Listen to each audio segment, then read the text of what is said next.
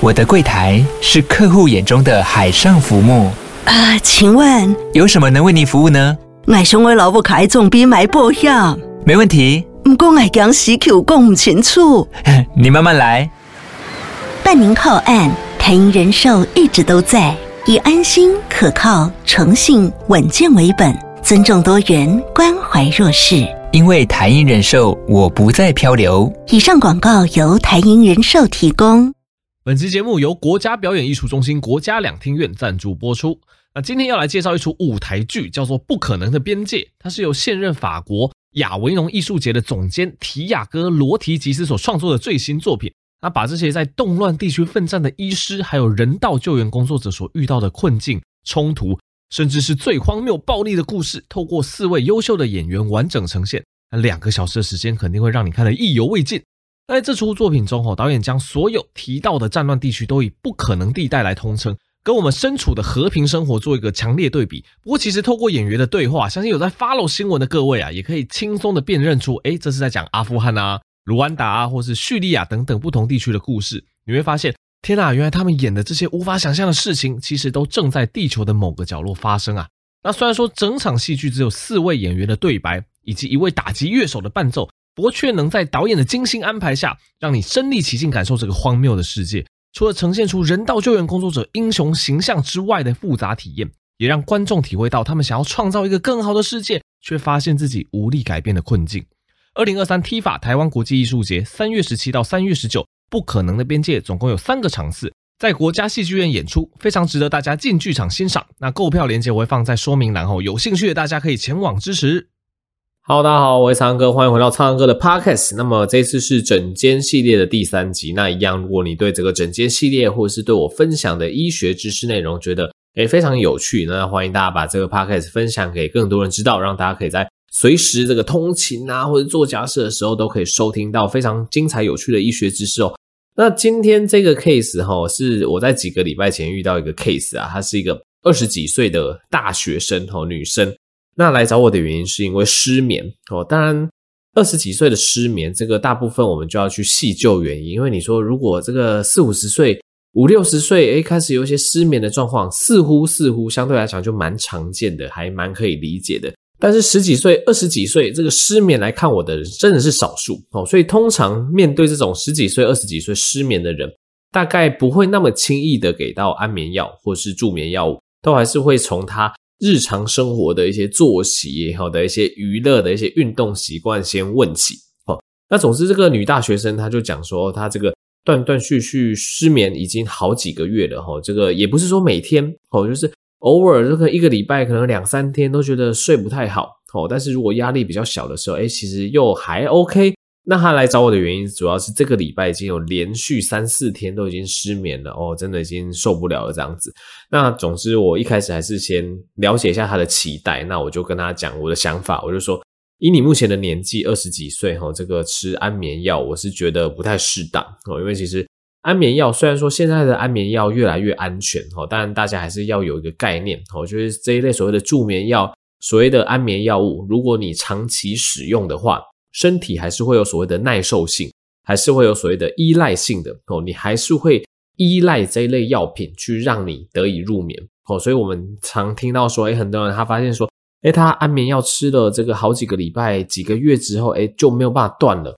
断了完全睡不着哦，其实就是因为人体会对这个药物产生依赖。那你说产生依赖之后有没有办法把安眠药戒掉？其实还是有哦，只是就是那个速度要非常的慢哦。例如说你原本吃一颗。我们可能要先减到这个半颗，甚至更保守一点，减到四分之三颗。齁，那再搭配良好的生活习惯啊、运动啊、饮食去调节，慢慢的减，才有机会去把安眠药减掉。而有些人他就干脆不想减，他就一直吃下去，所以就会吃好几十年的时间呐。所以对于这种十几岁、二十几几岁的人，通常我就会先开宗明义跟他讲：哎，我觉得你这个年纪吃这一类，就是可能四五十岁以上的人使用的助眠药物，我觉得不是很合适哦。但是我要先。了解一下哦，你有哪些习惯会让你睡不好？那他就跟我分享啦，他就说，诶，其实他呃，这个中午之后他有喝茶跟喝咖啡的习惯，但他其实也很自制啦。他就说他到下午三四点之后，基本上就不碰茶不碰咖啡了。但是在下午三四点之前，他可能还是会喝茶喝咖啡。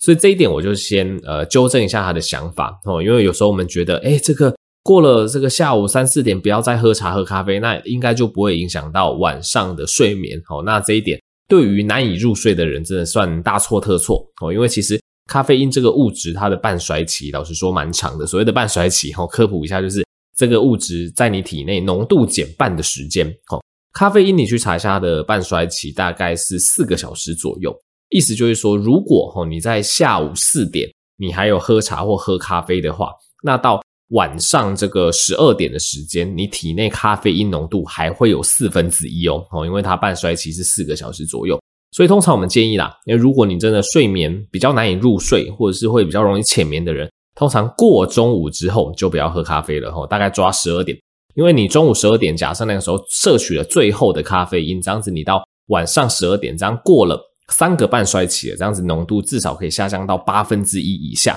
这种状况下就比较不会影响到你的睡眠啦。好，所以这是第一个我提醒他的点。我建议就是喝咖啡的时间再往前挪哦，中午十二点之后就不要再碰有咖啡因成分的饮品了。那再来，我觉得他讲到一个最重要的，因为大学生要上课嘛，有时候是上到这下午四五点啊，所以他的运动时间常常是在晚上哦，而且他又是参加这个大专院校里面的校队。所以这个练习时间啊，有时候可能是这个七点到九点多，哦，那甚至诶有时候遇到一些比赛要勤练的时候，甚至六点多会练到快要十点哦，非常长的一个运动时间齁。那我分析起来，我就觉得哦，这个大概就是造成你难以入睡的一个主要原因了哦。因为其实我们在做任何运动，在做任何训练的时候，我们身体的交感神经是要活化的，我们身体是要处于这个兴奋状态的。但是，当今天我们要开始入眠入睡的时候，我们的交感神经必须切换到我们的副交感神经，让你整个身心放松之后，你才得以入眠。所以你可以想象，哎，如果他运动到九点甚至十点，那个时候身体都还是处于这个非常这个这个激烈啊，这个非常亢奋的状态。即使回去有一个多小时到两个小时的休息时间，其实那个转换，那个从交感转移到副交感神经的转换，它其实不会那么快。所以这个状况哈，我就问那个女生说：“诶，你大概几点然后去睡觉？”她说：“十一点多就去睡觉。”我说：“难怪哈，你到接近十点你都还在剧烈运动，但是你竟然十一点多就要睡觉，那这时候你身体当然完全没有办法放松嘛，所以就容易处于亢奋、睡不着的状况。所以我这样子听完，我分析起来是最大的原因就是第一个就是太晚摄取咖啡因，就是他到这个下午三四点还有在喝咖啡。那第二个大原因就是这个运动时间啊，运动到太晚然后导致难以入睡，这两个都需要积极的去做调整。那再来还有一个小原因，我觉得也有可能就是他在睡前有滑手机的状况，因为睡前滑手机这个光的曝露或者是这个手机的内容，如果引起你的兴趣，那个也会造成就是我们大脑的一个亢奋，会睡不着。所以我就跟他喂教，就是包括喝咖啡的时间，包括这个运动的时间要提前。我其实建议。晚上八点半之前就要停止运动，尤其是他十一点多就要去入睡，所以尽量八点半前完成运动，这样子八点半到十一点多，大概三个小时的这个平和的时间，你身体才有办法就是转成比较轻松的状态。所以我就建议他，就八点半前要完成他的运动。那接下来就是睡前尽量减少滑手机，尽量可以听听一些轻音乐啊，读一些书啊等等，都会比较帮忙入睡这样子。那你问说，诶，那我有没有开药给他？诶，其实我有开药给他，但我就不是开一般的助眠药物，哦，我就是开那种感冒用药，抗组织胺，尤其是第一代抗组织胺的成分。因为这个抗组织胺的成分，大家这个感冒吃过药都知道，这个鼻子的药，抗组织胺药容易有嗜睡，所以我就辅以一些抗组织胺。我就跟他说，诶，如果你真的觉得今天晚上想要早一点睡，还是怎么样哦，你不妨试试看这个半颗或一颗，反正它也是感冒药的成分，它其实。也不是什么助眠药物，不用担心什么依赖或上瘾的问题，偶尔使用一下。那他这样子照我讲解的方式回去操作，诶，两个礼拜后回诊，诶，的确状况好很多。就他就是早一点结束他的运动，那尽量把这个喝咖啡时间提前，然后偶尔配一下抗组织胺，而且睡前尽量不要划手机。他觉得诶，整个入眠跟整个睡眠品质都改善了哈，所以就还蛮感谢我的。所以这是近期遇到一个蛮经典的一个失眠的案例啦，给大家参考，然后顺便利用这个例子跟大家讲这个睡眠卫生的重要性哦。如果你睡不好，就是可以参考我这集讲的内容去做一些生活形态上的调整哦。好，那本集最后一点时间，让哥来征才一下哈，因为前阵子这个有帮我们这个苹果树三峡的这个北大诊所征这个护理师，诶，很顺利哦，有征到哦。虽然说我不知道跟我的口播有没有关系，但总之后来顺利的找齐人。那我这一次一样要帮我们这个这个苹果树的北大诊所哈，争一个这个医美部的一个职缺。好啊，这个医美部的职缺是希望有医美相关的一个经验啦，但这一次主要不是面对客人的一个操作。主要是协助在行销，或是呃协助一些行政上面的一个事务。那我会把这个相关一零四的连接放在下方的资讯栏吼。那如果你的工作地点是在三峡附近吼，觉得这个三峡对你这个工作地点来讲通勤算是方便的，那对医美相关的产业也觉得蛮有兴趣的，而且又有一点点这个行销的天分呐、处理行政方面事务的天分哦，这个职缺都欢迎你来投这样子吼。那有兴趣的就点下面的链接参考哦。好，那这集就到这边啦。喜欢我的频道就直接去订阅，也可以把这个 podcast 分享给更多人知道。我们就下集再见喽，大家拜拜。